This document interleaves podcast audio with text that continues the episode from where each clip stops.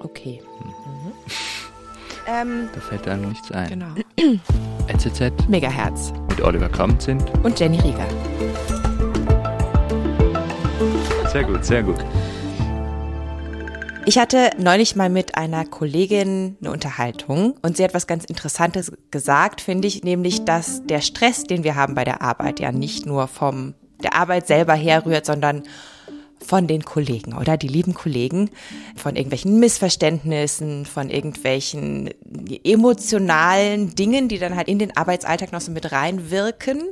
Und ich habe gedacht, da hat sie eigentlich total recht. Also wenn ich so ein bisschen darüber nachdenke, über mein Arbeitsleben bisher, dann war ich an den Stellen immer am gestresstesten, wenn irgendwas war mit Chefs, mit Kollegen. Also es ging nicht wirklich primär um die Arbeit, sondern es ging darum, wie gehen wir eigentlich miteinander um. Und deswegen haben wir gedacht, wir machen da vielleicht mal eine Podcast-Folge draus. Ich glaube, das geht nicht nur mir so. Und ich sitze jetzt hier bei Caroline Theis am Esstisch. Caroline, du bist Kommunikationstrainerin wir haben auch im Vorgespräch schon mal, also du hast gemeint, du hast gerade so viel zu tun wie noch nie zuvor. Also gehe ich dann richtig in der Annahme, dass nicht nur ich manchmal emotionale Probleme bei der Arbeit hatte. Nein, das sind gute Zeiten für mich. Schlechte Zeiten sind definitiv gute Zeiten für mich. Es ist schon so, die Menschen erleben sich als erschöpft. Plus, wir hören aller Orten vom Fachkräftemangel. Das macht das Ganze nicht besser, ja. Plus wir haben exorbitante Krankheitsraten. Das heißt, die paar Hampelchen, die noch da sind, müssen dann noch mehr Arbeit übernehmen. Das macht überall, das lässt den Druck im Kessel steigen. Plus wir haben doch seit Corona das Homeoffice. Das heißt, da wo man sich früher vielleicht noch nebenbei mal begegnet ist, der kurze Plausch an der Kaffeemaschine oder auch der Moment, wo man vielleicht auch mal ein Missverständnis aus der Welt schaffen konnte, mhm. findet nicht mehr statt. Ja, ich würde das gerne mal versuchen, ein bisschen auseinander zu pflücken, oder? Also erstmal vielleicht noch zu dem Punkt, was du gemeint hast, also der Druck in den Unternehmen steigt. Mhm. Das ist auch spürbar für dich mhm. als, als ah, Trainerin? Ah, ich sag ja, so viel habe ich noch nie gearbeitet. Ich habe im Moment gerade das Gefühl, ich bin hier die Putzfrau des Change Managements. Oh ja, nein, ich reise von Firma zu Firma, von Organisation von Organisation, von Institution zu Institution und schwätze auf die Leute ein wie auf einen lahmen Gaul, weil die Stimmung wird schlecht die Stimmung wird auch schlechter in den Teams. Je mehr der Druck steigt, umso mehr die Leute sich auch belastet fühlen, sage ich jetzt mal. Weil Stress ist ja etwas, ich finde, das muss auch verstanden werden. Stress wird nicht ausgelöst durch die Situation, sondern Stress ist meine Reaktion auf die Situation. Ja. Aber sie, sie empfinden sich so und jeder hat das Gefühl, oh Gott, oh Gott, oh Gott, ich habe so viel zu tun, ich muss so viel machen. Dann geht der Fokus immer stärker nur auf einen selber. Man denkt nicht mehr für die anderen, man denkt mhm. nicht mehr miteinander. Und ich höre dann auch immer das, ach, die Wertschätzung fehlt. Aber Wertschätzung heißt halt für 99 Prozent der Leute, dass ich wertgeschätzt werden will. Aber mhm. doch nicht den Vollpfosten von Mitarbeiter oder, oder, oder Chef wertschätze. ja. ja. Mhm. Also das, es wird dann, also je höher der negative Effekt wird, je mehr der Druck steigt, umso mehr, ich sage jetzt mal wirklich asozialer werden die Menschen eigentlich auch, ja. Teamgedanken fallen auseinander, auch die Arbeitsfreude leidet, mhm. aber am Ende leidet auch die Performance von den Unternehmen. Ja, ja. Das läuft nicht mehr. Ja. Motivierte Mitarbeiter bearbeiten besser und auch fehlerfreier. Stress macht uns messbar dümmer. Also es hat ganz viele Facetten. Was ist denn deine Motivation zu helfen? Ich habe irgendwie einfach seltsamerweise festgestellt, dass ich das äußerst gut kann. Ich bin beruflich ja auch sehr, sehr breit aufgestellt. Du warst ja 22 Jahre lang Physiotherapeutin. Ja, genau. Ich komme vom Körper her. Mhm. Ja, das heißt, A, kann ich Körper lesen. B, verstehe ich sehr viel von Gesundheit. C von Kommunikation und Motivation und bin jetzt seit, seit vielen Jahren jetzt in diesem Bereich der Psychologie. Ich habe im Grunde genommen zusammengebracht, was nie hätte getrennt werden dürfen. Mhm. Körper und Psyche. Ja. Weil, das wissen wir auch alle aus Erfahrung, Belastung und Stress machen immer körperliche Symptome. Mhm. Das macht uns immer auch krank. Wie ist denn, also wenn du jetzt eben da als Putzfrau des Change Managements vorbeikommst und die Scherben aufkehrst, was findest du davor? Wie könntest du da vielleicht irgendein Beispiel Das Lustige nennen? ist ja, das Lustige ist ja eigentlich, ich arbeite, das ist mein wirklich großes Vergnügen, dass ich mit ganz unterschiedlichsten Organisationen arbeite, mit großen börsenkotierten Unternehmen, genauso wie mit, an Krankenhäusern, mit Teams für Kinderbetreuung, genauso wie mit Wirtschaftsinformatik. Und, und doch sind die menschlichen Themen immer wieder die gleichen. Mhm. Ich fühle mich überlastet, ich fühle mich gestresst, ich bin unzufrieden mit mir, weil egal wie viel ich arbeite, ich werde nicht fertig.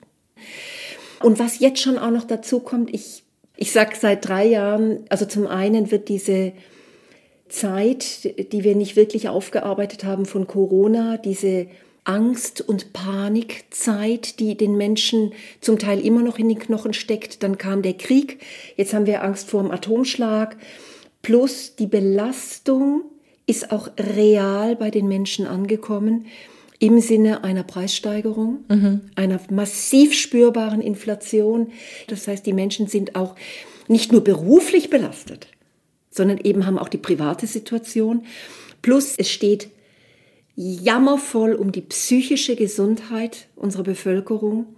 Sehr viele Menschen leiden unter Depressionen, Angststörungen. Das heißt, und wir haben nicht ein berufliches Selbst und ein privates Selbst, sondern wir sind ein Gesamtmensch. Und unsere ganzen privaten Belastungen, Sorgen bringen wir selbstverständlich auch im Sinne einer dünnen Haut, ja, einer kurzen Zündschnur mhm. mit in die Arbeit. Mhm. Das macht es nicht besser. Ja, also dann würdest du schon sagen, Corona, das war so ein, so ein eindeutiger Wendepunkt. Ja, ich glaube, viele Sachen ich, hat man schon lange kommen sehen, aber es war ein Katalysator, es war vor allem ein Brandbeschleuniger. Ja? Mhm. Und dieses Abdriften ins, ins Digitale hat natürlich die nicht besser gemacht. Und was ich auch wahrnehme, und das hat auch einen ganz großen Aspekt in den Firmen, es wird sehr hart umgegangen miteinander. Wir erleben es auch in, in den Medien, man lässt die Leute nicht ausreden. Dadurch, dass ich mit so vielen Menschen spreche, mache ich so meine ganz persönliche Umfrage immer und frage nach, nehmt ihr wahr eine Verschärfung, eine erhöhte Aggressivität? Und ja, das ist überall so. Mhm. Egal, ob das jetzt die Sprechstundenhilfen beim Arzt sind, die von den Patienten angeschrien werden, oder die Lehrkräfte, die von den Eltern angeschrien werden, aber überall verschärft sich der Ton. Mhm. Und da, wo ich halt sagen kann, ja, mein Nachbar ist halt ein Idiot, dann mache ich halt die Tür zu, dann mag das noch angehen.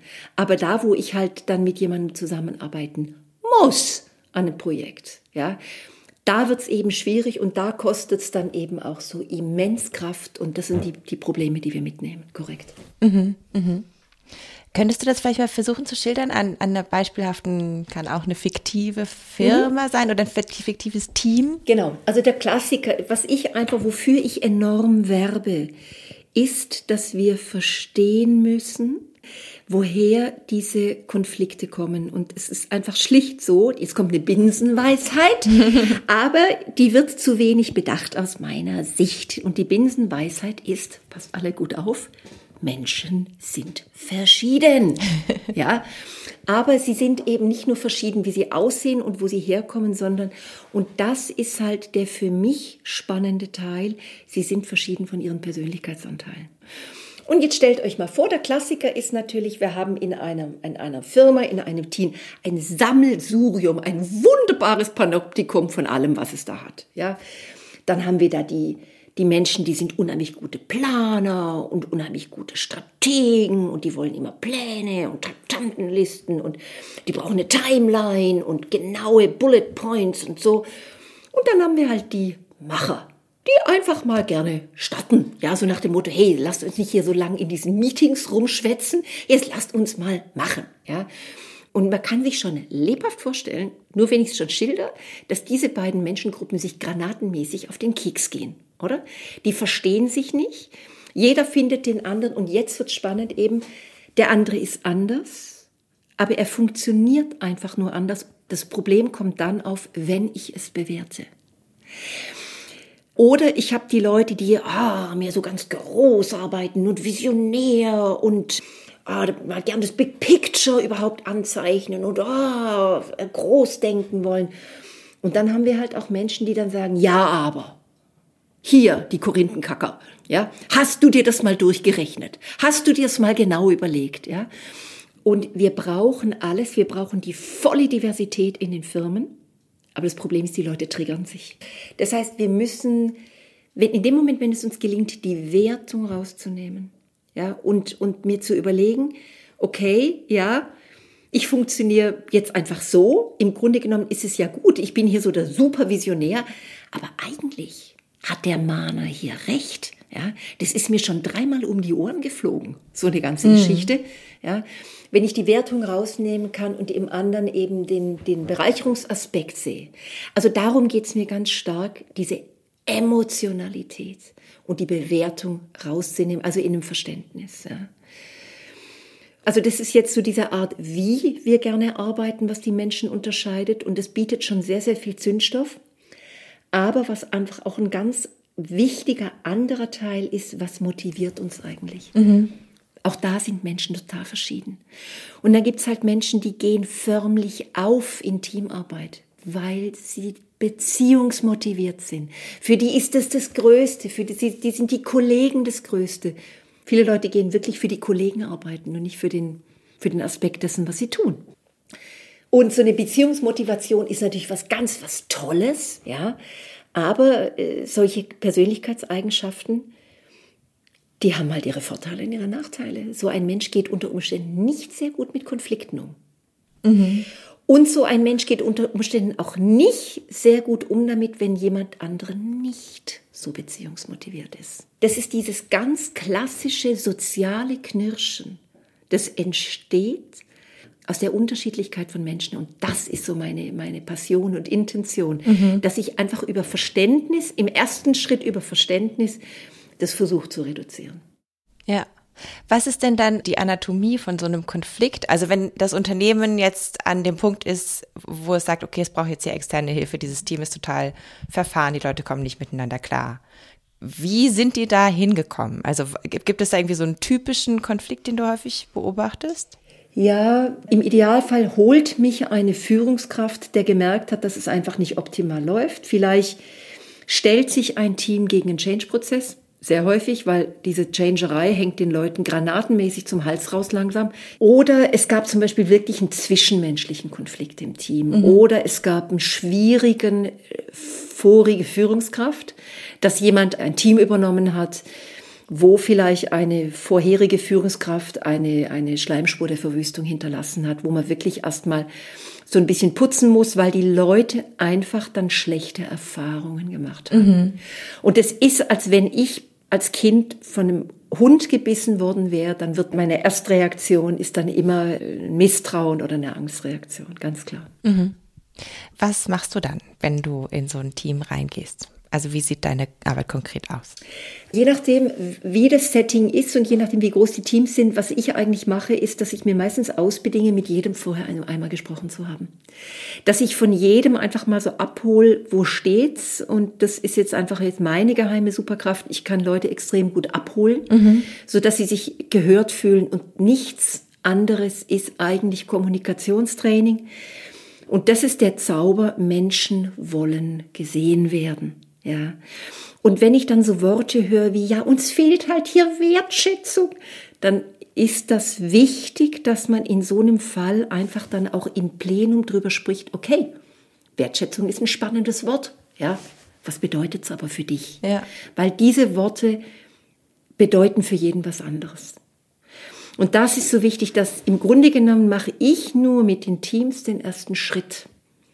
Dass die einfach checken, aha, okay, ich habe eine Reaktion und diese negative Reaktion führt eben dazu auch, dass wir meist heftig kommunizieren.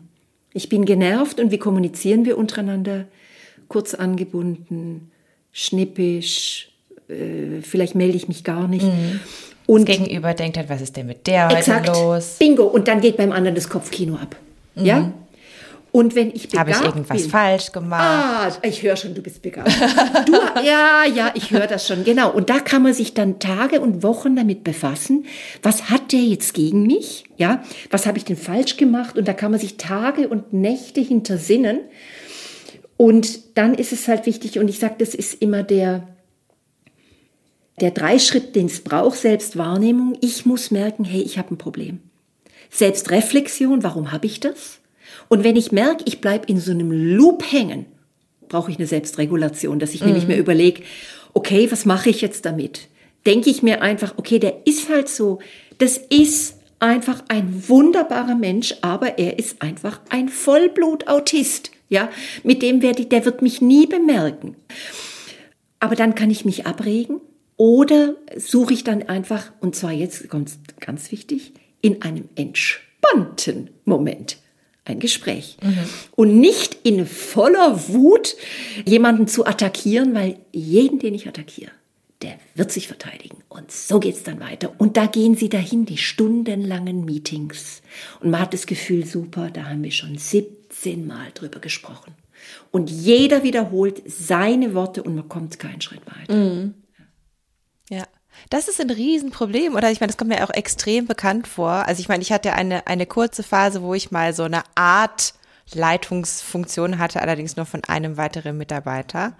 Und ich muss sagen, ich fand das eine wahnsinnig krasse Herausforderung, weil halt einfach so ganz, ganz viel der Kommunikation einfach irgendwo in der Mitte stecken geblieben ist zwischen zwei Personen, oder? Also ich meine, ich habe versucht, irgendwas zu sagen. Ich habe gedacht, so, oh, das habe ich jetzt aber super, super rübergebracht. Mhm. Und was ist davon angekommen? Nichts, nichts. Und, und ich habe mich dann hinterher, ja, eben, und ich habe mich dann hinterher gewundert, ja, was ist denn jetzt das Problem? Warum ist denn jetzt plötzlich sauer auf mich? Und also mhm. so, so, so diese ganzen Missverständnisse und dann halt irgendwie da noch Raum dafür zu finden, okay, wir sind uns jetzt hier nicht einig geworden, aber wir müssen irgendeine Lösung für diese Aufgabe oder irgendeine gemeinsame Lösung finden. Wie, wie macht man das?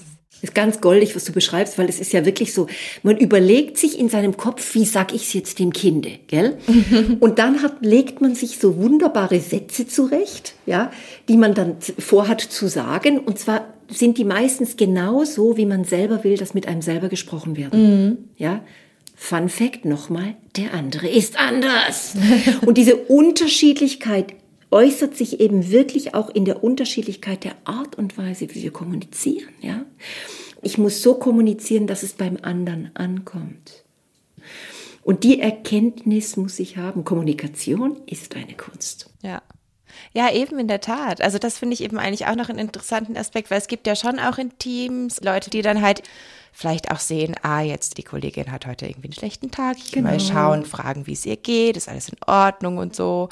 Und das ist ja irgendwie auch eine Arbeit, eine emotionale Arbeit Total. im Team, die geleistet wird, die einen Wert hat, die aber nicht entlöhnt wird explizit, oder?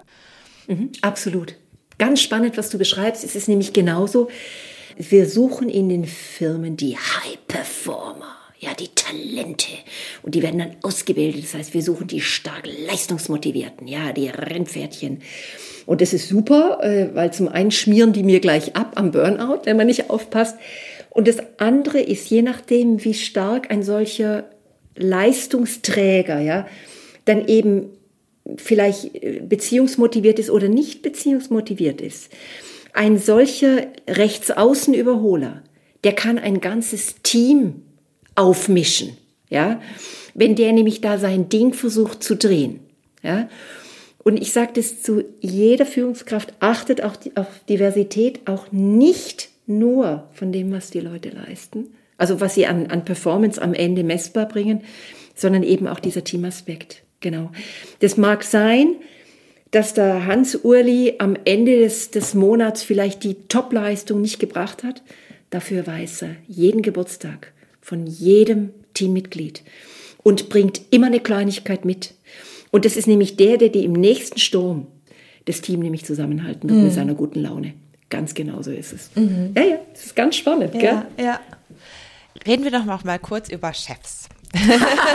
Reden wir mal kurz über Chefs. Genau, also eben würdest du sagen, also sind Chefs ausreichend vorbereitet auf ihre Aufgabe, weil gerade wenn man, wenn man ein größeres Team zu beaufsichtigen hat, oder? Und dann halt irgendwie auch im Blick behalten muss, wie, wie ist die Leistung, wie ist die Stimmung, wer hat welche Kompetenzen, wer ist vielleicht irgendwie auch gefordert in einer bestimmten Situation und so wie kann man halt die Kompetenzen der Mitarbeitenden so miteinander kompatibel machen, dass die als Team funktionieren. Also können das Chefs überhaupt und gibt es genug Ressourcen, das zu lernen? Selbstverständlich sind die Leute nicht vorbereitet. Das muss man ganz klar sehen, weil die Frage ist ja, warum steigt jemand auf? Ja. Weil er eine gute Leistung bringt. Mhm. Das heißt, die Leute werden in die Firmen geholt und steigen auf, weil sie eine gute Performance bringen. Und rausschmeißen tut man sie dann, weil sie sozial inkompatibel sind. So funktioniert das normalerweise. Mhm. Chef sein oder eben, bin ich Chef oder bin ich Leader? Was bin ich? Ja? Beaufsichtige ich und brülle meine Order hier in die Gegend und sag den Leuten, was sie zu tun haben oder wie empfinde ich mich denn? Was ist denn mein mein Ding als Führungskraft, oder? Mhm. Wie sehe ich mich denn? Und ja, ich, das ist jetzt vielleicht ein bisschen traurig, was ich sage, aber gerade im Bereich mittleres Management erlebe ich ganz viel, ganz tolle junge Führungskräfte oder, oder auch erfahrene Führungskräfte, die sehr wohl so einen ganz starken Beziehungsaspekt eben auch haben, denen es wirklich wichtig ist, dass die Leute sich wohlfühlen, die die Leute gut zusammenstellen, die wirklich auch erkennen, dass man Leute nicht gleich behandeln kann, weil sie nicht gleich sind, ja. Die Frage ist nur, steigen die dann auf bis ans Ende der Nahrungskette, das sei jetzt mhm. mal noch dahingestellt. Für mich ist das Geheimnis von all dem immer auch Humor. Ja, vor allem sich selber nicht so ernst zu nehmen und auch sich klar zu machen, hey, das geht allen so. Ja, und aber eine Form von, auch von einer, eben von einer wohlwollenden Offenheit.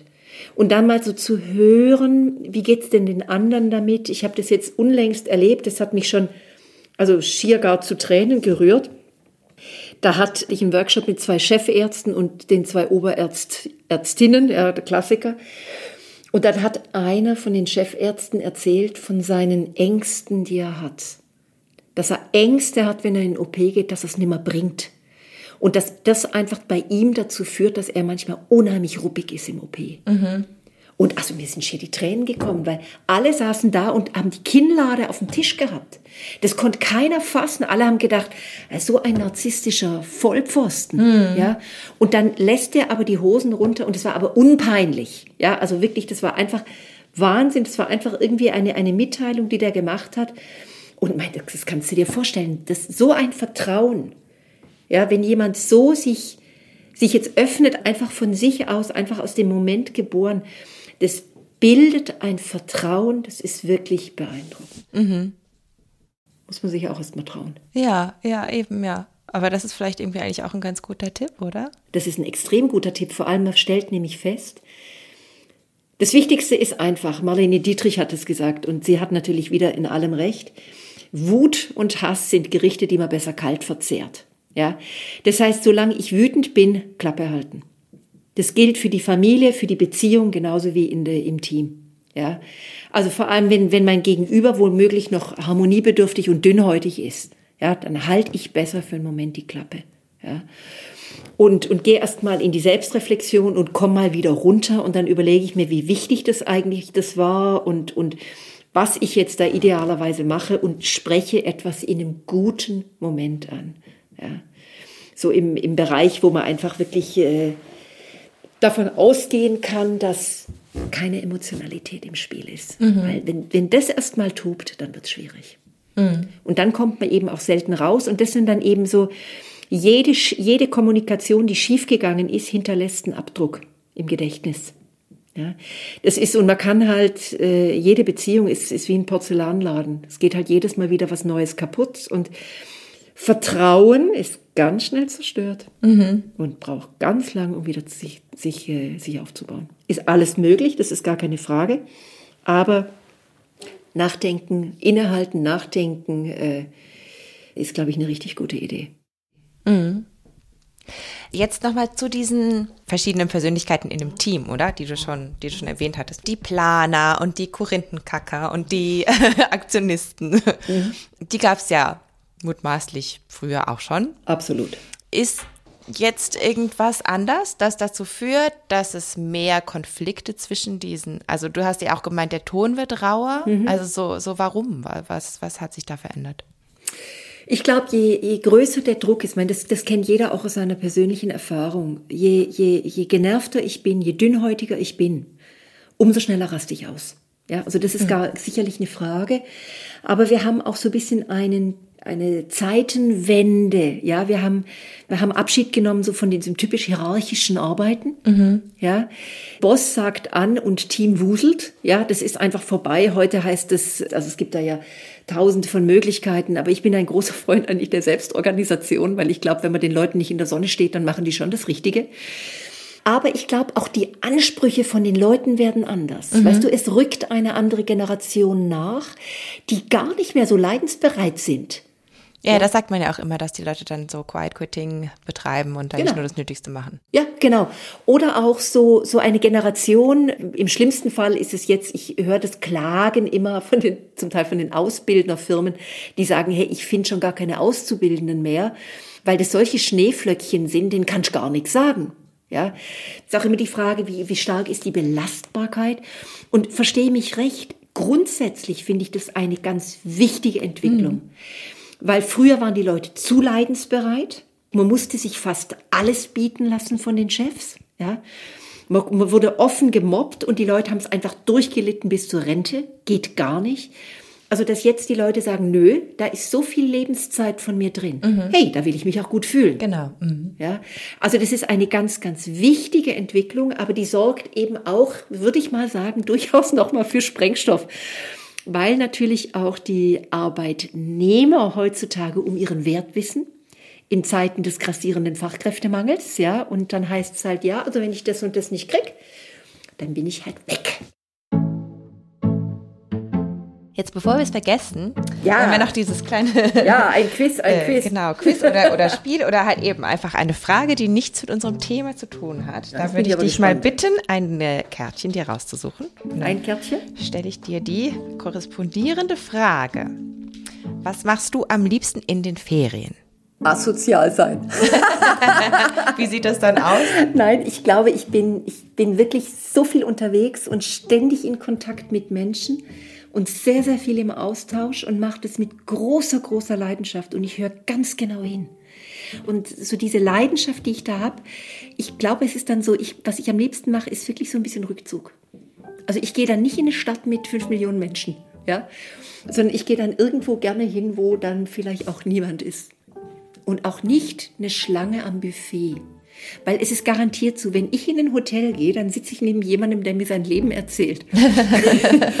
Oder wenn ich im Flugzeug neben jemandem sitze, dann sitze ich neben einer Führungskraft, die mir über ihr, über ihr Team klagt. Und das sind so die Momente, wo ich dann gern meine Kopfhörer aufsetze und so tue, als würde ich einen Podcast von Megahertz hören. oh, das speichert uns aber. ja, ja, das kann ich sehr gut verstehen. Gut, dann suche ich mir auch mal ein Kärtchen raus. Nehmen wir mal. Oh, wenn du etwas an deiner Erziehung ändern könntest, was wäre das? Oh. Ja. Also ich meine, ich weiß nicht, ich finde, meine Mutter hat das nicht so schlecht gemacht, eigentlich alles in allem. Aber ich glaube, ich hätte mir gewünscht, dass sie ein bisschen früher mir gesagt hätte, du darfst auch Spaß haben und Spaß haben ist eigentlich sehr wichtig, weil ich ich glaube, ich habe so ein bisschen den akademischen Druck gespürt, oder? Und so zu performen und so.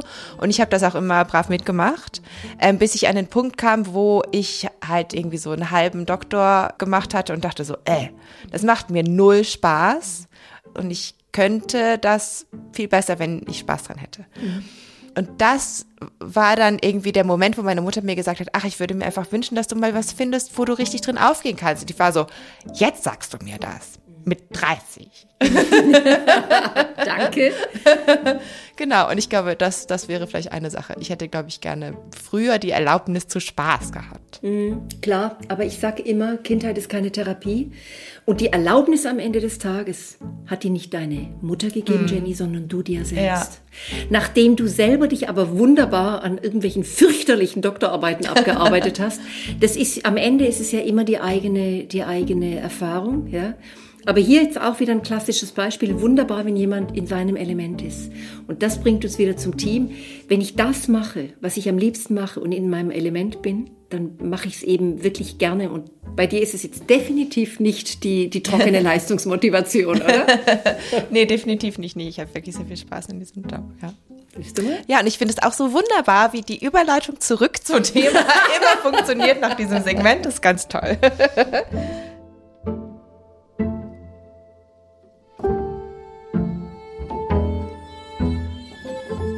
Welche Tipps hättest du denn jetzt für mich ganz konkret als Arbeitnehmerin, eine verträgliche Kollegin zu sein? Oder eine bessere, verträglichere Kollegin? ich glaube, es ist ein wichtiger Punkt, mal bei sich hinzugucken, hey, wie geht's mir eigentlich überhaupt? Mhm. Ja, wie komme ich eigentlich zurecht? Weil wir, wir gucken meistens sehr, sehr stark auf unser Handy, wie der Ladezustand unseres Handys ist, mal hinzugucken, hey, wie ist denn eigentlich mein Ladezustand? Mhm. Ja, und nochmal jetzt, dass wir in der Differenzierung bleiben, nicht, was ist, ist es gut oder schlecht bei mir im Team, sondern was empfinde ich als gut und was empfinde ich als schlecht? Mhm. Was gibt mir Energie und worunter leide ich? Ja, und dass wenn ich wenn ich Themen habe, unter denen ich leide, dass ich mir dann halt einfach überlegt, okay, was ist es denn? Ja, fühle ich mich nicht genügend gesehen oder habe ich das Gefühl, die Leute mögen mich nicht oder was was ist es denn? Aber mir zu überlegen, ey, wo ist wo ist vielleicht mein Anteil? Ja, was, was gehe ich jetzt vielleicht jemand anderem da auf den Keks? Muss ich es vielleicht mit einem anderen Ansatz probieren, vielleicht anders zu kommunizieren? Wenn ich das Gefühl habe, hey, ich arbeite mich jetzt zu Tode und die anderen helfen mir nicht, dann könnte ich ja vielleicht mal fragen dann könnte ich doch im nächsten Teammeeting mir mal ein Herz nehmen und sagen, hey, ich habe gerade so viel an der Backe, das wollte ich euch mal einfach gerne mitteilen und wollte mal nur ganz schüchtern rumfragen, wie sind eure Kapazitäten? Ja? Das Wichtige ist auch in die Selbstverantwortung gehen und dann aber auch in die Selbstermächtigung. Und häufig habe ich dann zum Beispiel gerade bei Teams dann auch festgestellt, mir geht es einfach auch darum, dass die am Ende wirklich rauslaufen mit ganz konkreten Sachen. Mhm. Ja, dass die selber dann auch kreativ werden und sagen, okay, wir wissen jetzt, wo wir hinwollen. Das heißt, die entwerfen für sich ein Team der Zukunft. Wie wollen wir eigentlich gerne arbeiten? Und wer kann das doch gleich machen? Ah ja, nur wir selber. Mhm. Und was können wir jetzt machen? Und dann lasse ich die Leute Vorschläge bringen und dann gleich so quasi als Musterprozess drüber diskutieren. Hey, wie wollen wir es machen? Und dann kommt nämlich häufig zum Beispiel raus, boah, wir haben diese brüllend langweiligen Team-Meetings bei Weekly, ja, wo wir dann zwei Stunden macht der Chef einen Monolog und ich habe mir schon wieder fünf Paar neue Happy Socks bestellt und das Meeting ist immer noch nicht vorbei, ja. Äh, und dann habe ich häufig das gehabt, dass die Leute dann sagen, nee, komm, wir machen irgendwo, äh, machen wir einen Ordner online und da kommen unsere Updates rein, dann kann die jeder vorher lesen, aber dann habe ich auch eine Hohlschuld, ja, mhm. das hat eben immer auch mit Selbstverantwortung mhm, zu mhm. tun. Und dafür schwätzt man im Meeting mal drüber, hey, was war denn dein Highlight der Woche? Und was war dein absoluter Ablöscher der Woche? Ja, also mehr sich wieder menschlich begegnen ja. auf dieser anderen Ebene. Das hilft. Ja. Mhm. Oder dass die eben dann eben untereinander, dann, dann stelle ich häufig fest, ah ja, wir wollen halt mehr Teamaktivitäten. Dann sage ich, super! Wie sollen die aussehen? Und dann kommen ganz tolle Ideen und dann kommt meistens die Killerfrage, wer ist verantwortlich? Mhm. Wer übernimmt's? Und dann heißt es aber konkret werden. Ja, und dann, ich kann eben nicht nur nörgeln, dass irgendwie hier zu wenig passiert und dann selber nicht aktiv werden. Ja, und dann kann ja eine Erkenntnis sein, Hanni, stimmt eigentlich, ich habe so viel an der Backe, eigentlich geht das gar nicht. Eigentlich bin ich eigentlich ganz froh, wenn das so läuft. Und, aber ich habe auch Teams gehabt, die dann gesagt haben, nee, wir machen jetzt einmal monatlich nach der Arbeit, nach unserem Teamtag, machen wir einen Teamstammtisch. Und wer kommt, der kommt, wer nicht, der nicht. Ja?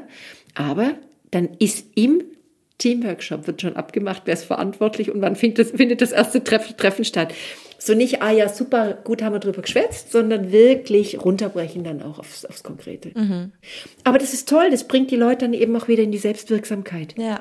Dann haben die Leute sich mal wieder als Team erlebt, die haben miteinander, wie gesagt, Humor finde ich zwingend. Menschen zu langweilen, halt, halte ich für eine Todsünde.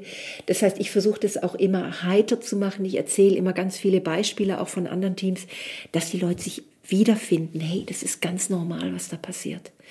Eure Reaktion ist eine normale Reaktion, gestresst zu sein, sich überfordert zu fühlen, genervt zu sein, auf eine echt, echt, echt herausfordernde Umwelt. Aber jammern hilft kurzfristig, aber nicht langfristig. Was machen wir jetzt damit? Mhm. Wie wollen wir damit umgehen? Mhm. Ja, also eben dieses alte, so berufliches und privates ist voneinander zu trennen, das war eigentlich gar nicht so. Wie denn? Eben, ja. Chirurgisch oder was? Und wie gesagt, aber auch da, man darf die Leute nicht zwangsbeglücken und, und wenn ich, ich finde, man muss es einfach wirklich dann halt öffnen. Und wenn jemand sagt, hey, sorry, ihr Lieben, das ist nicht mein Ding. Ja, ich schneide mir lieber einen kleinen Finger ab, bevor ich einmal im Monat kegeln gehe, ja, dann ist es einfach auch okay und muss dann, darf dann eben auch Platz haben. Und dann, ja, die, die Leute nicht zwangsbeglücken. Ich glaube, das ist mal ganz wichtig, weil das möchte man selber ja auch nicht werden. Mhm. mhm. Also das heißt, wir müssen mehr wieder in eine Offenheit kommen. Mhm. In gutes Miteinander reden, ohne zu viel zu reden und ohne den Leuten auf den Keks zu gehen. Ja, das ist doch ein gutes Schlusswort. Wunderbar. Liebe Caroline, vielen Dank. Ja, hat mir sehr viel Spaß gemacht. Ja, sehr, sehr spannendes Gespräch. Gute Zeit. Und liebe Kollegen.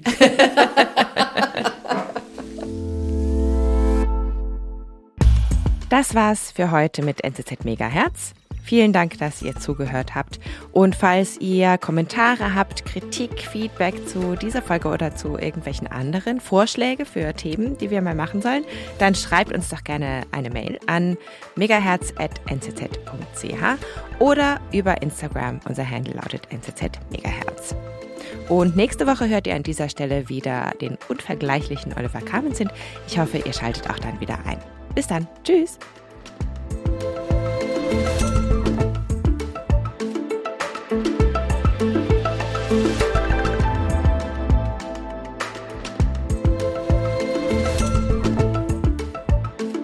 NZZ Megahertz, der lustige Podcast für Menschen, die eigentlich ernsthaft sind. Für Menschen, die. Äh ja, was denn?